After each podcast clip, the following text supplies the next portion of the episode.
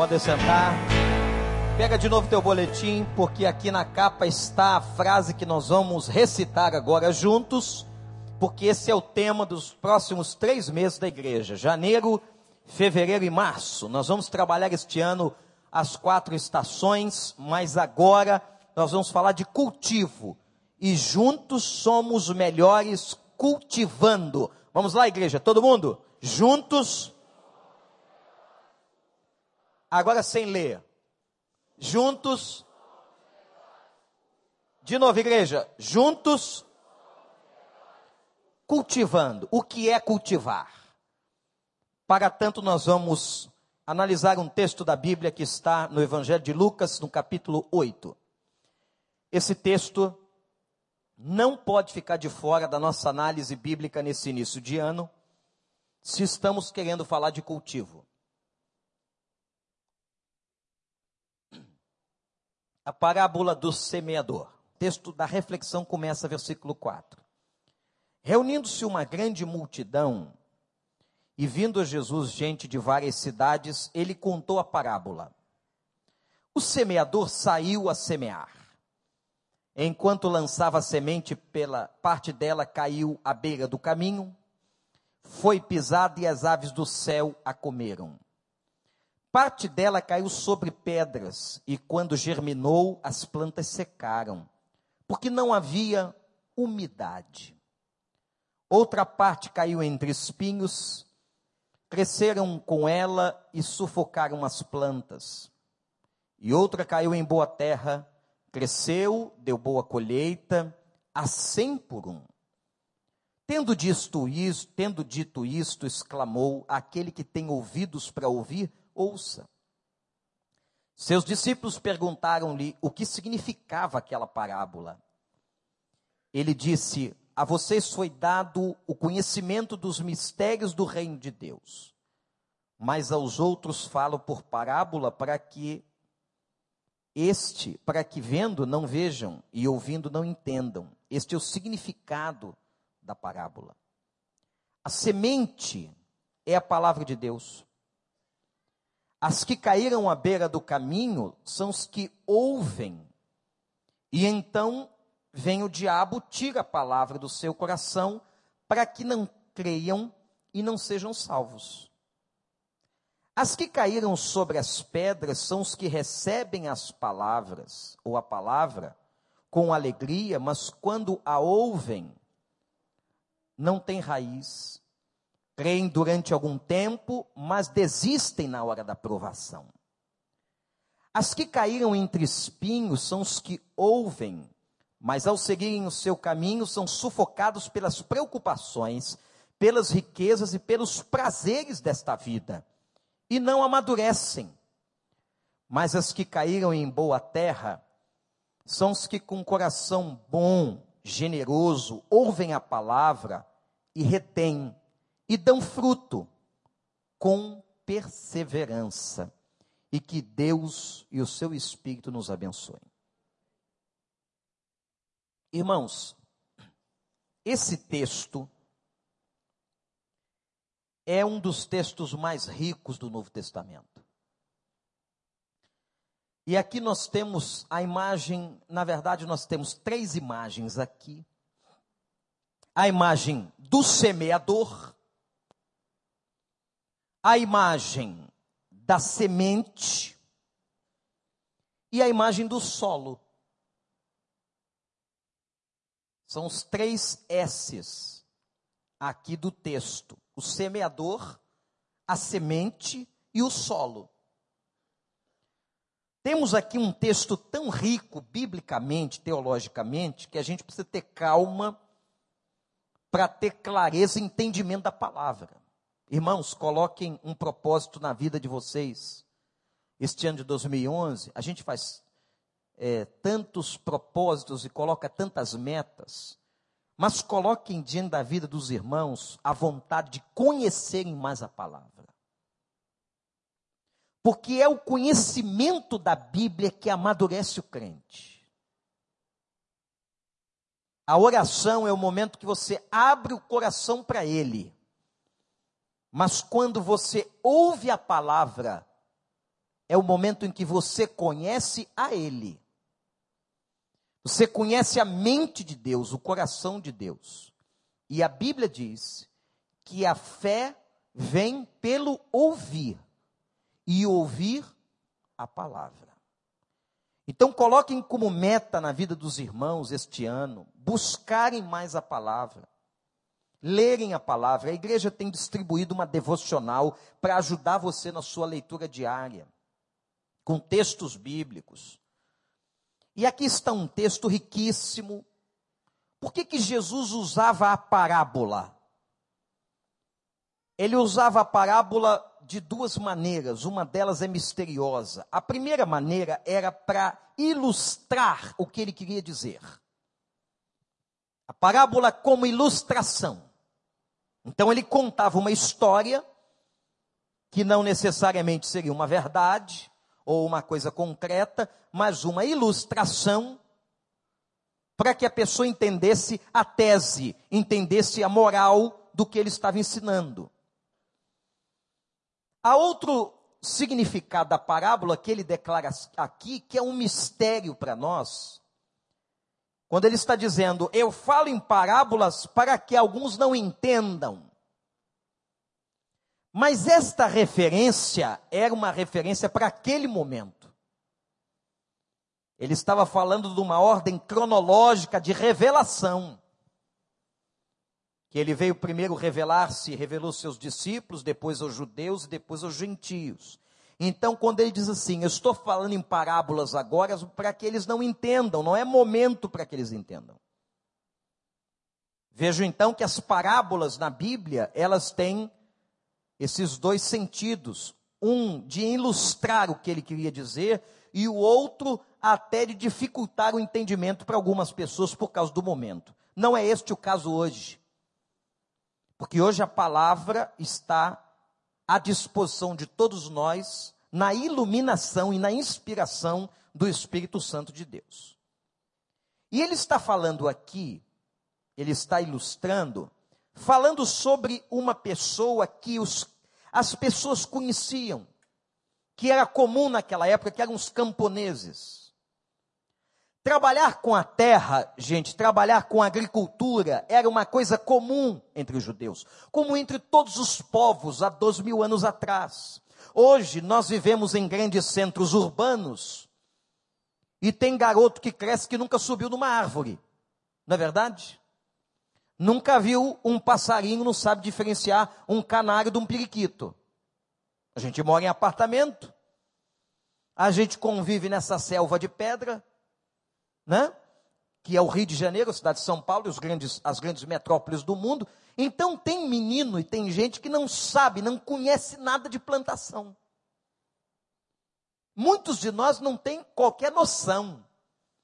Alguns porque têm sítios ou porque viram os pais, os avós trabalharem na terra, têm algum conhecimento, mas a maioria de nós não tem. Mas naquela época era muito comum e a maioria das pessoas sabiam o que significava exatamente aquilo que Jesus estava falando. E ele está falando de cultivo na terra.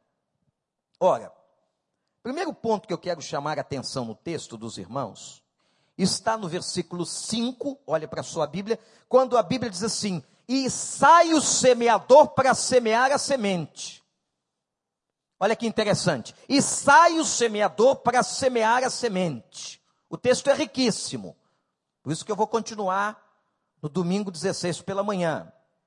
Não adianta semente sem semeador. E o que, que o texto mostra aqui? Que o semeador tinha consciência da missão, ou do dever, ou do trabalho que ele deveria fazer sai o semeador para semear a semente.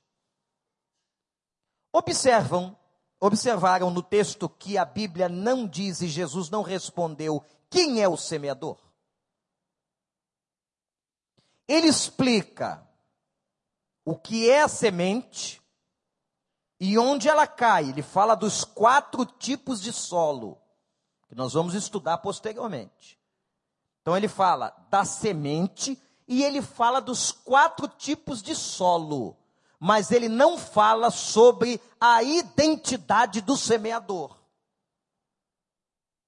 Então cabe a nós aqui uma interpretação, uma hermenêutica sobre esse texto. Quem é este semeador? Alguém respondeu aqui deste lado que somos nós. Alguém pode interpretar a Bíblia e dizer assim: este semeador da semente é Deus. É Deus que vai e coloca a semente. Mas através de quem? Através de nós. Ora, então, nós poderíamos dizer que o semeador é Deus em parceria com a igreja. Ou melhor, se a igreja somos todos nós, e se somos parte da igreja, como corpo vivo de Cristo, o semeador é ele e você, ele e eu, ele e nós. Nós somos os semeadores. Se ele é a mente, nós somos os braços, nós somos os pés, nós somos o corpo de Cristo. Amém, igreja? Você é corpo de Cristo ou não é? Você é salvo ou não é? Você nasceu de novo ou não nasceu? Se você nasceu de novo, se você é salvo, a Bíblia diz, o apóstolo Paulo nos ensina que nós somos corpo de Cristo. Ele é o cabeça e nós somos os membros. Está na carta de Coríntios, capítulo 12, 13 e 14. Então, na verdade, a figura espiritual do semeador é uma figura que compõe o Senhor e a igreja, eu e você. Agora, interessante. Qual é a identidade do semeador? Quem é ele? O semeador é aquele que tem consciência do seu trabalho. Qual é o seu trabalho? Semear, cultivar, plantar uma semente. Quando o Senhor Jesus foi entregar o ministério à igreja, ele disse: Ide por todo mundo. Você conhece esse versículo, esse texto? Ide por todo mundo, fazer o quê? Pregar o evangelho, ou nós podíamos colocar assim, em sinônimo a frase que não teria problema algum. E vocês são semeadores que vão plantar a semente, vão cultivar a semente. Então, gente, nós temos que ter a consciência de missão. Nós somos semeadores. Eu e você somos semeadores como corpo de Cristo onde o cabeça é o Senhor e nós somos os membros. Nós somos os pés do Senhor. Nós somos as mãos do Senhor. Nós somos o corpo do Senhor. Agora eu pergunto e não quero ouvir sua resposta. Você tem essa consciência? Será realmente que a igreja tem consciência de que ela é a semeadora do evangelho? Meus irmãos, o que eu estou afirmando aqui é de tamanha responsabilidade que nós estamos falando sobre a missão da igreja. Nós estamos falando sobre a nossa missão, sobre a nossa responsabilidade diante de Deus. Será que a igreja tem? Eu pergunto a você na particularidade, você que é a igreja, você tem semeado a palavra? Você tem consciência de que o dever de levar este evangelho às pessoas é seu? Quando você está levando o evangelho, você está levando o nome de Jesus, você está levando o poder de Jesus, você está levando a ação transformadora do evangelho. Isso é muito sério. E aqui um erro histórico da igreja cristã ao longo desses dois mil anos. O grande desvio foi que, num determinado momento da história da igreja, esta função da plantação da semente foi desviada para o clero, foi desviada para o sacerdote, na figura romana. Então, a igreja, aqueles que entravam na igreja, acreditavam que a responsabilidade de pregar ou de levar a palavra, de semear a palavra, era dos líderes religiosos. Isto foi um erro histórico. Isto foi um desvio que Satanás plantou na igreja. A reforma protestante veio exatamente restaurar muitas coisas, e uma delas era a nossa responsabilidade e o sacerdócio universal. O que, que dizia o sacerdócio universal? Sabe o que significa a palavra sacerdote? Se não sabe, anote. O sacerdote é o construtor de pontes. É isso que significa a palavra. O sacerdócio é a construção de uma ponte até a presença de Deus. Quem é o nosso sumo sacerdote? É Jesus, por isso que o autor aos Hebreus nos dá uma aula sobre isso. Jesus Cristo é o sumo sacerdote, ele construiu a ponte principal entre nós e o Senhor. Eu sou o caminho, a verdade e a vida. Voltem o versículo. Eu sou o caminho, eu sou a ponte que leva até Deus. É Jesus. Por isso que você não tem que ir a Jesus através de Maria, de Pedro, de João. A única oração, e é por isso que a gente ora assim, todas as nossas orações terminam da, da mesma maneira. Oramos em nome de Jesus. É através de Jesus. É na intermediação de Jesus, a Bíblia declara: não existe outro intermediário. Só quem pode fazer o sacerdócio, só quem pode fazer a ponte entre nós e Deus é Jesus Cristo. E a Bíblia diz em Hebreus, isso é Bíblia, isso é doutrina, gente, que nós somos agora todos os crentes como sacerdotes de Deus. Então você vai construir uma ponte para que ele chegue até Cristo. Você vai levar a semente, você vai cultivar esta semente, mas a igreja tem que ter essa consciência. Enquanto nós ficarmos parados assistindo somente culto, e tem muita gente que frequenta a igreja somente para assistir culto, para pedir pelos seus problemas, isso é errado? Não, mas está incompleto. Você pode vir aqui, você pode chorar, você pode se quebrantar, você pode clamar a Deus pelos seus problemas, isso é justo, mas está faltando alguma coisa na sua vida cristã? Está faltando exatamente o seu trabalho como sacerdote, como construtor de ponte, para que as pessoas conheçam o mesmo evangelho que você conheceu. O evangelho é bom na nossa vida ou não? O Evangelho fez diferença na sua vida ou não fez? Então por que, que a gente não quer que esse Evangelho chegue no outro? Quem é que está impedindo isso?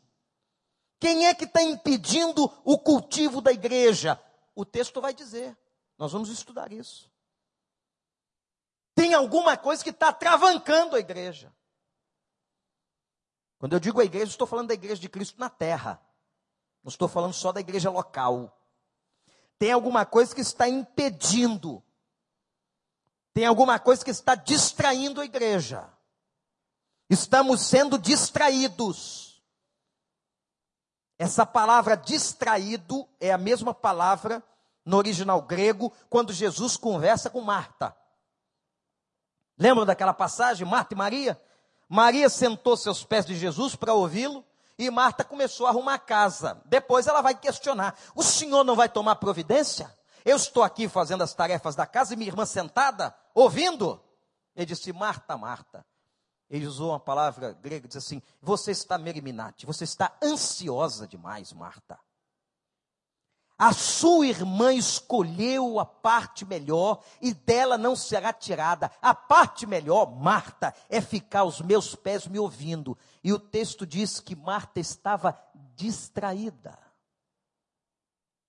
Tem coisas que estão distraindo a igreja.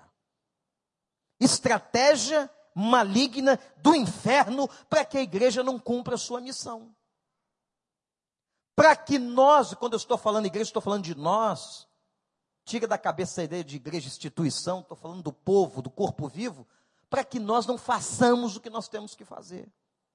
Por isso que nós vamos desses três primeiros meses do ano de 2011, trabalhar a ideia de semeadura, de cultivo da palavra. Então, igreja, nós temos que assumir a identidade de semeador. A igreja semeia, a igreja cabe a responsabilidade de cultivar a semente. E temos que ter cuidado para não estarmos distraídos. Tem muita coisa para nos distrair. A igreja pode passar 5, 10, 20, 50 anos distraída. Não cumpre o seu papel. Existem implicações, inclusive, escatológicas. Há textos na Bíblia que eu confesso aos irmãos que nem entendo direito. Por mais que você possa estudar filosofia, interpretação, hermenêutica, grego, hebraico, tem coisas que o pastor não entende. Uma das coisas difíceis de entender escatologicamente sobre o final dos tempos é que a Bíblia diz que há uma relação entre o conhecimento do Evangelho e a volta de Jesus. Difícil entender. O retorno de Jesus está associado à pregação do Evangelho em toda a terra. Olha a obra missionária aí. A obra missionária que nós começamos, inclusive, dentro de casa com aqueles familiares e pessoas que não conhecem a Cristo. Então, se nós queremos ser cristãos autênticos, completos, nós temos que entender que eu, tenho, eu posso vir à igreja sim, para pedir ou clamar pelo meu pedido de oração, pela minha dor, mas eu tenho uma missão a cumprir. Eu sou construtor de ponte, eu sou sacerdote. Eu sou plantador de semente.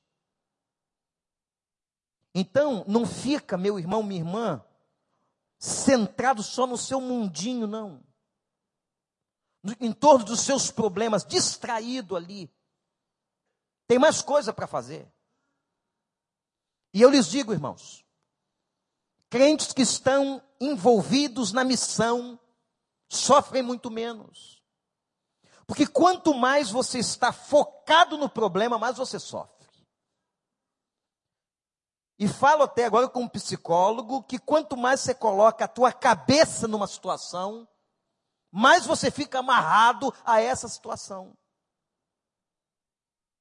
Então, de uma maneira até sábia do Senhor para nós, quando a gente trabalha, quando a gente está plantando semente, quando a gente está levando essa palavra, nós estamos vivendo uma vida muito mais saudável e curativa do que se ficarmos apenas ensimesmados na nossa vida e no nosso mundo particular. Então eu quero desafiar você a assumir a identidade de semeador. Você é um semeador, você tem uma responsabilidade. E onde Deus te colocou, eu não sei onde é, lá onde você mora, Deus não te colocou naquele prédio, naquela casa à toa.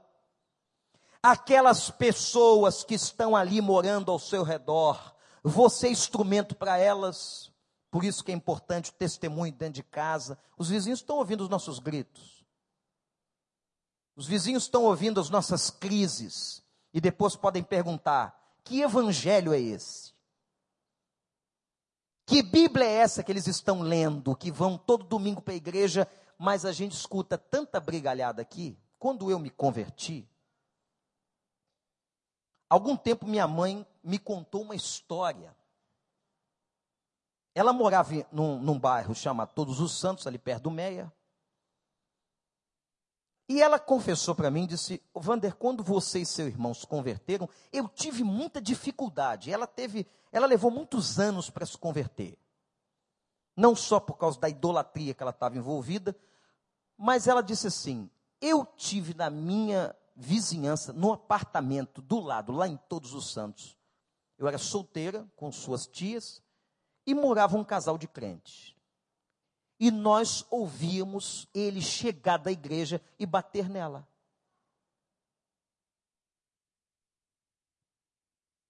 Vejam como muitos anos depois, minha mãe se casou, teve filhos. Eu ia fazer 15 anos quando entrei pela primeira vez numa igreja. E de que, que ela se lembrou?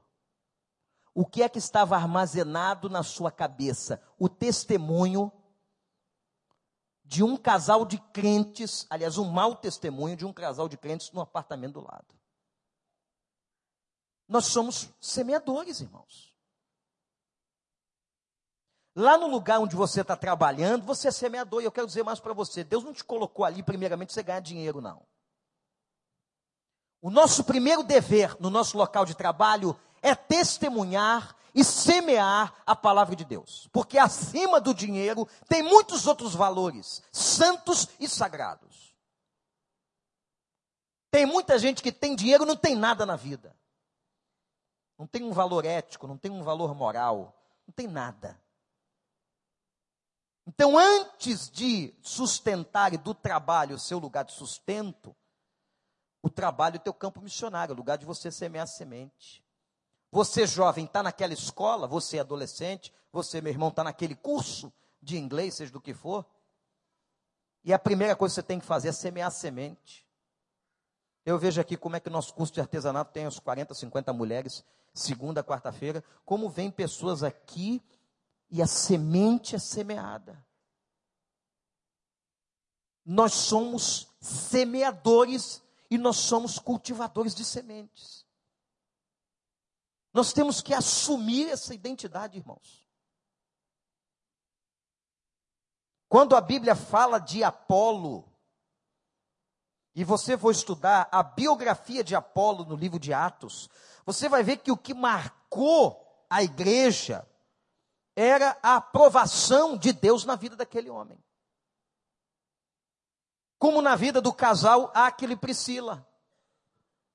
Como na vida de Apeles, que no outro dia pregava sobre ele aqui, homem, diz a Bíblia, aprovado por Deus. Então, essa é a postura, essa é a identidade.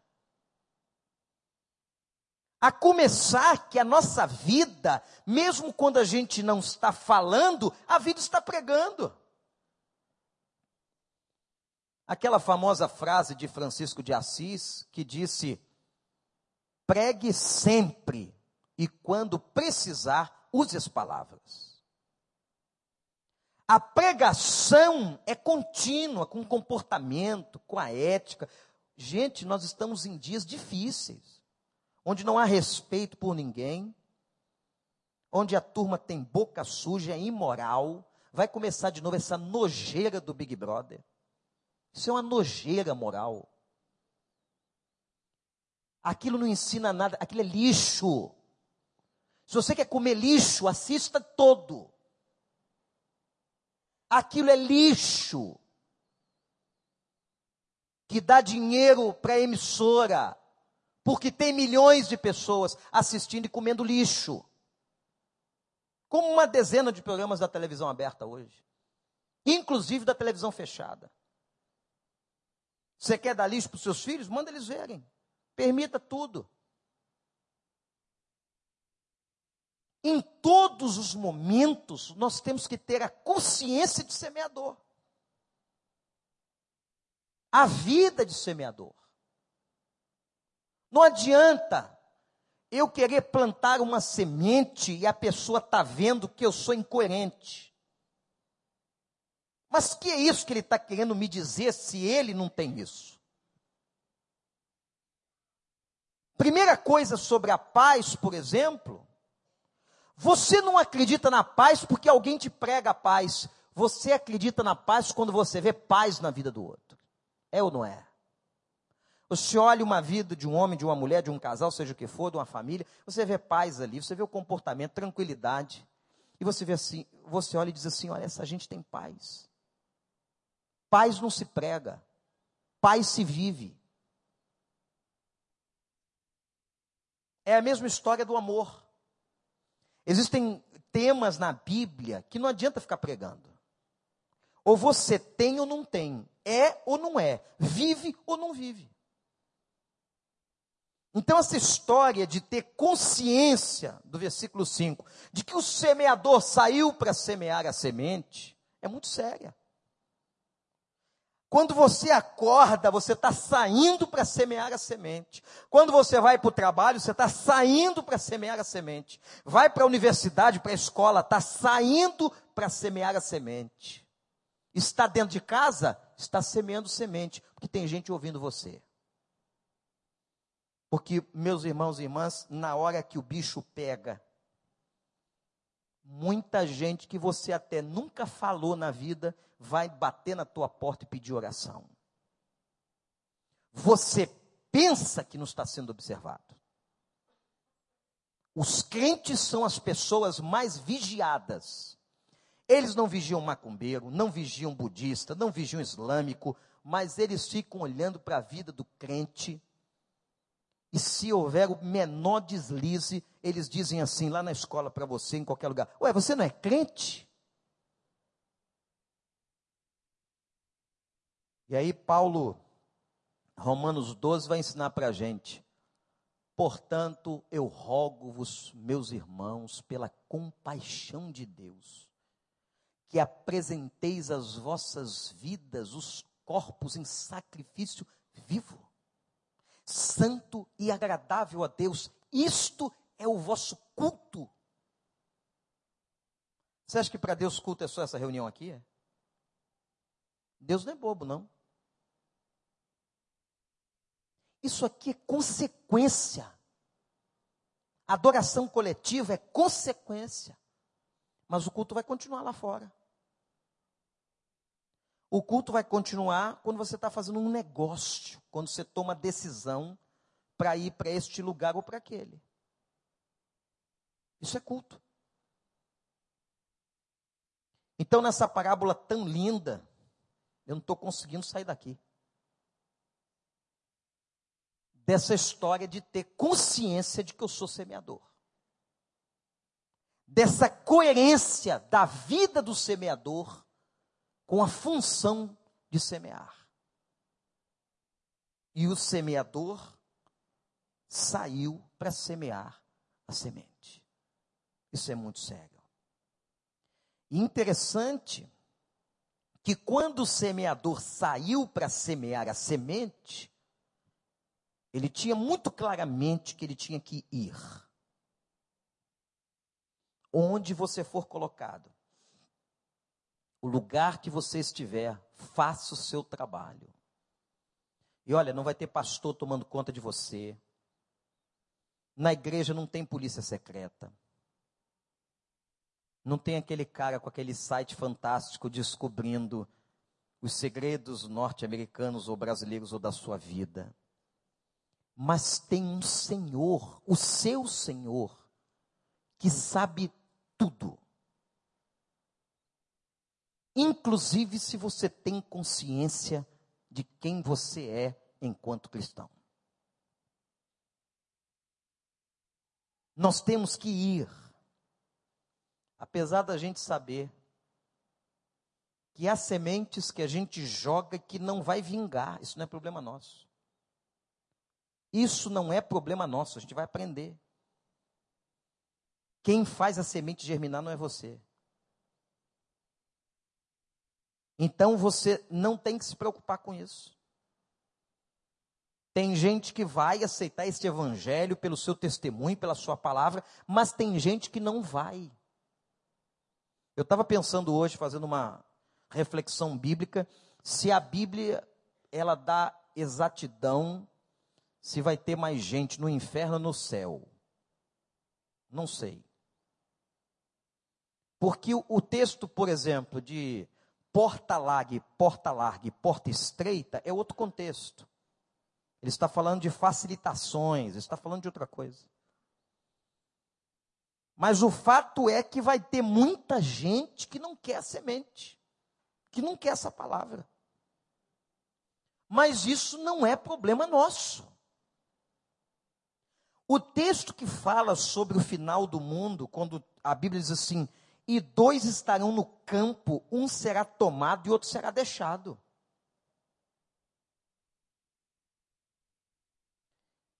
Falando de quantidade, eu não sei, porque aqui é uma parábola, não dá para dizer que Jesus estava mensurando população do céu ou mensurando população do inferno, mas se você for guiar pela palavra, 25% nesta parábola, nesta parábola, 25% só vingou. 75% foi por ralo. Misericórdia, se isso aqui tiver a ver com quantidade, com população celestial. Misericórdia. Como eu disse a você, eu não encontro base bíblica para dizer onde vai ter a maior população, se vai ser no inferno ou se vai ser no céu. O fato é que lá no inferno vai ter muita gente. E quem são essas pessoas? Gente que rejeitou a semente. E eu vou deixar aqui uma palavra para você ficar para você ficar refletindo e alguns vão ficar sem dormir. Muitas dessas pessoas são membros de igreja e vão ficar aqui. E não será tomado. E dirá naquele dia: fazendo uma paródia do texto: Senhor, mas eu era membro da Igreja Batista do Recreio, eu não te conheço. Mas, Senhor, frequentava todos os cultos, eu não sei quem é você. Eu era, inclusive, pastor, olha, dizimista, o pastor falava daqueles carnezinhos, eu paguei todos os cupons mensais. Eu não conheço você. Eu tenho Bíblia, eu não conheço você. Eu sei orar, eu não conheço você. O critério de Deus não é o nosso critério, irmãos.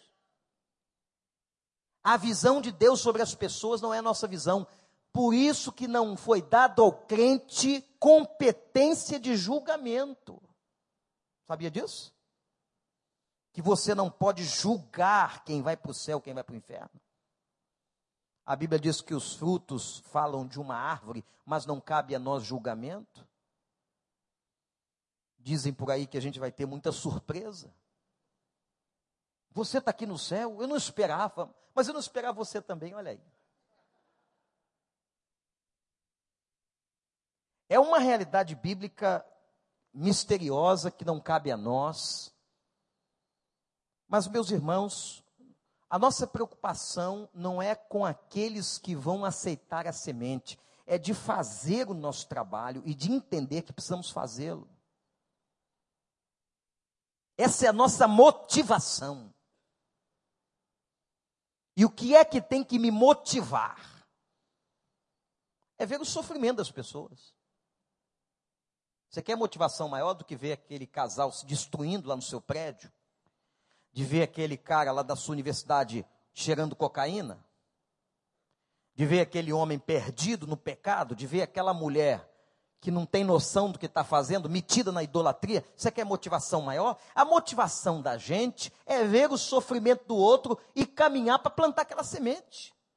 Porque só o Evangelho pode mudar a mente, só o Evangelho muda os valores, só o Evangelho muda a estrutura, só o Evangelho salva, só o Evangelho cura, só o Evangelho pode transformar completamente a história de uma pessoa.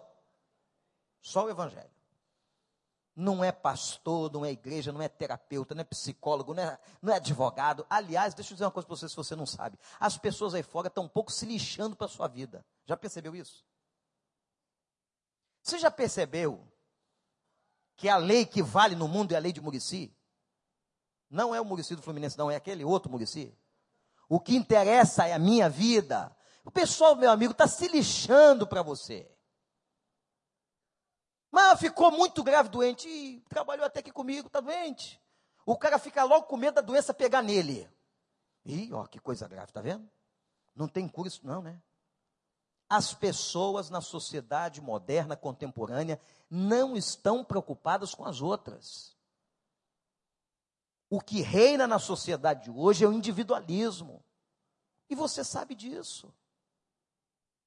Os amigos das pessoas não são amigos são colegas transitórios. Aliás, alguns são até traídos por aqueles que chamavam melhores amigos. Quantos aqui não passaram experiência assim? Então, gente, a nossa motivação é levar essa semente ao sofrimento das pessoas para elas conhecerem o evangelho que transforma. O evangelho que faz a diferença na vida delas. Então eu quero que você saia daqui. Nós vamos continuar essa reflexão. Tem muita coisa nesse texto. Mas que você saia daqui com o versículo 5 só. Não precisa de mais hoje não. Saiu o semeador para semear a semente. Repete comigo. Saiu o semeador para semear a semente. Quem é o semeador? Eu. Não fala nós, não. Primeira pessoa do singular. Eu. Eu sou o semeador. Vamos orar.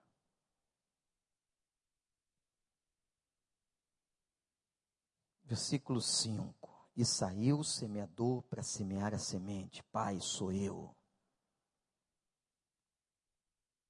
Que Deus te dê agora a imagem do rosto das pessoas que sofrem perto de você, que você precisa levar o evangelho para elas. Que Deus coloque diante de você agora a motivação através do sofrimento delas. Que você possa assumir essa responsabilidade e dizer: Pai, eu estou aqui como semeador para levar a semente.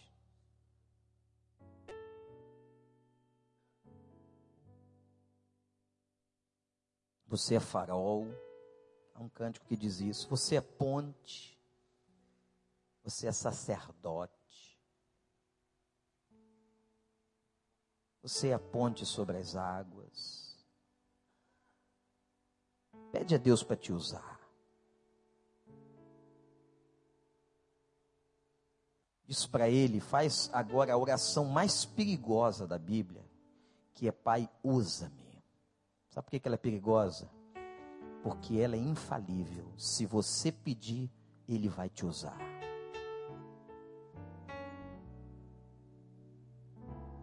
Nesse tempo de semeadura, vamos semear a palavra. Senhor Deus, em nome de Jesus, te agradecemos por Lucas, capítulo 8. Te agradecemos, Senhor, por essa parábola de Jesus. Eu te peço que o Senhor possa falar na tua igreja, no coração da tua igreja. Que nós saiamos daqui com o versículo 5 bem, bem gravado no coração. Que o semeador saiu para semear a semente que nós somos este semeador, em parceria com o Senhor, para fazer esta obra, obra que foi negada aos anjos. Abençoa o teu povo aqui, que nós tenhamos sede de ganharmos pessoas para o nome de Jesus. Que nós tenhamos sede, Senhor, de levar esta semente às pessoas abençoa. Abençoa no coração de todos nós esta palavra. Que saímos daqui na certeza de que somos semeadores. Em nome de Jesus. Fica de pé. Vamos terminar o culto cantando esse cântico, Júnior. Pode ser? Sonda-me, Senhor e me conhece. É a continuação da nossa oração. Quebranta o meu coração. coração. Transforma-me. Transforma-me conforme a tua palavra. Enche-me. Enche-me até que se ache só a ti. Então Usa-me, Senhor. Só cante isso se você quer isso para sua vida. Que Deus te use. Como um farol que brilha à noite, como ponte sobre as águas, como abrigo no deserto. Como flecha, flecha que acerta o alvo. quero ser usado da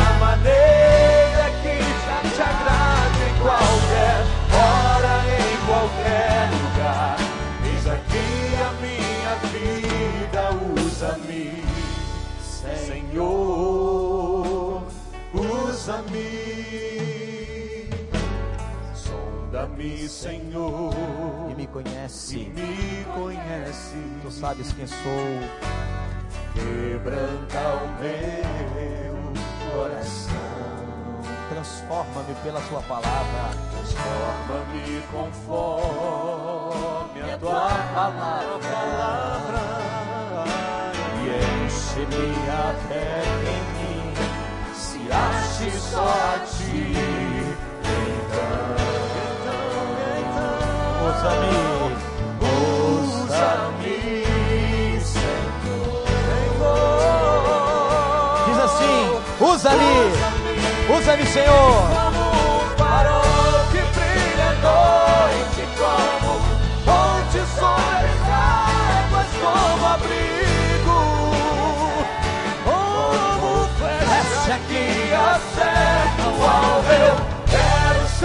Usado da maneira que te agrada em qualquer hora,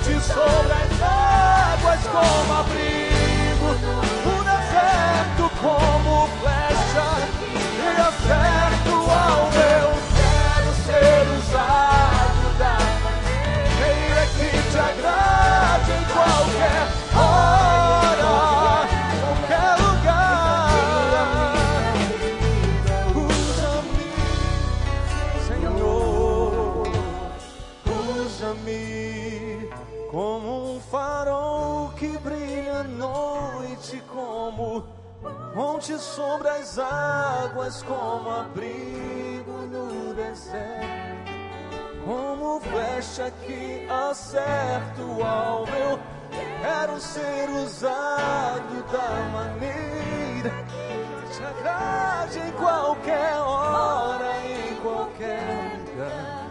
Eis aqui a minha vida, usa-me, Senhor, usa-me, Senhor.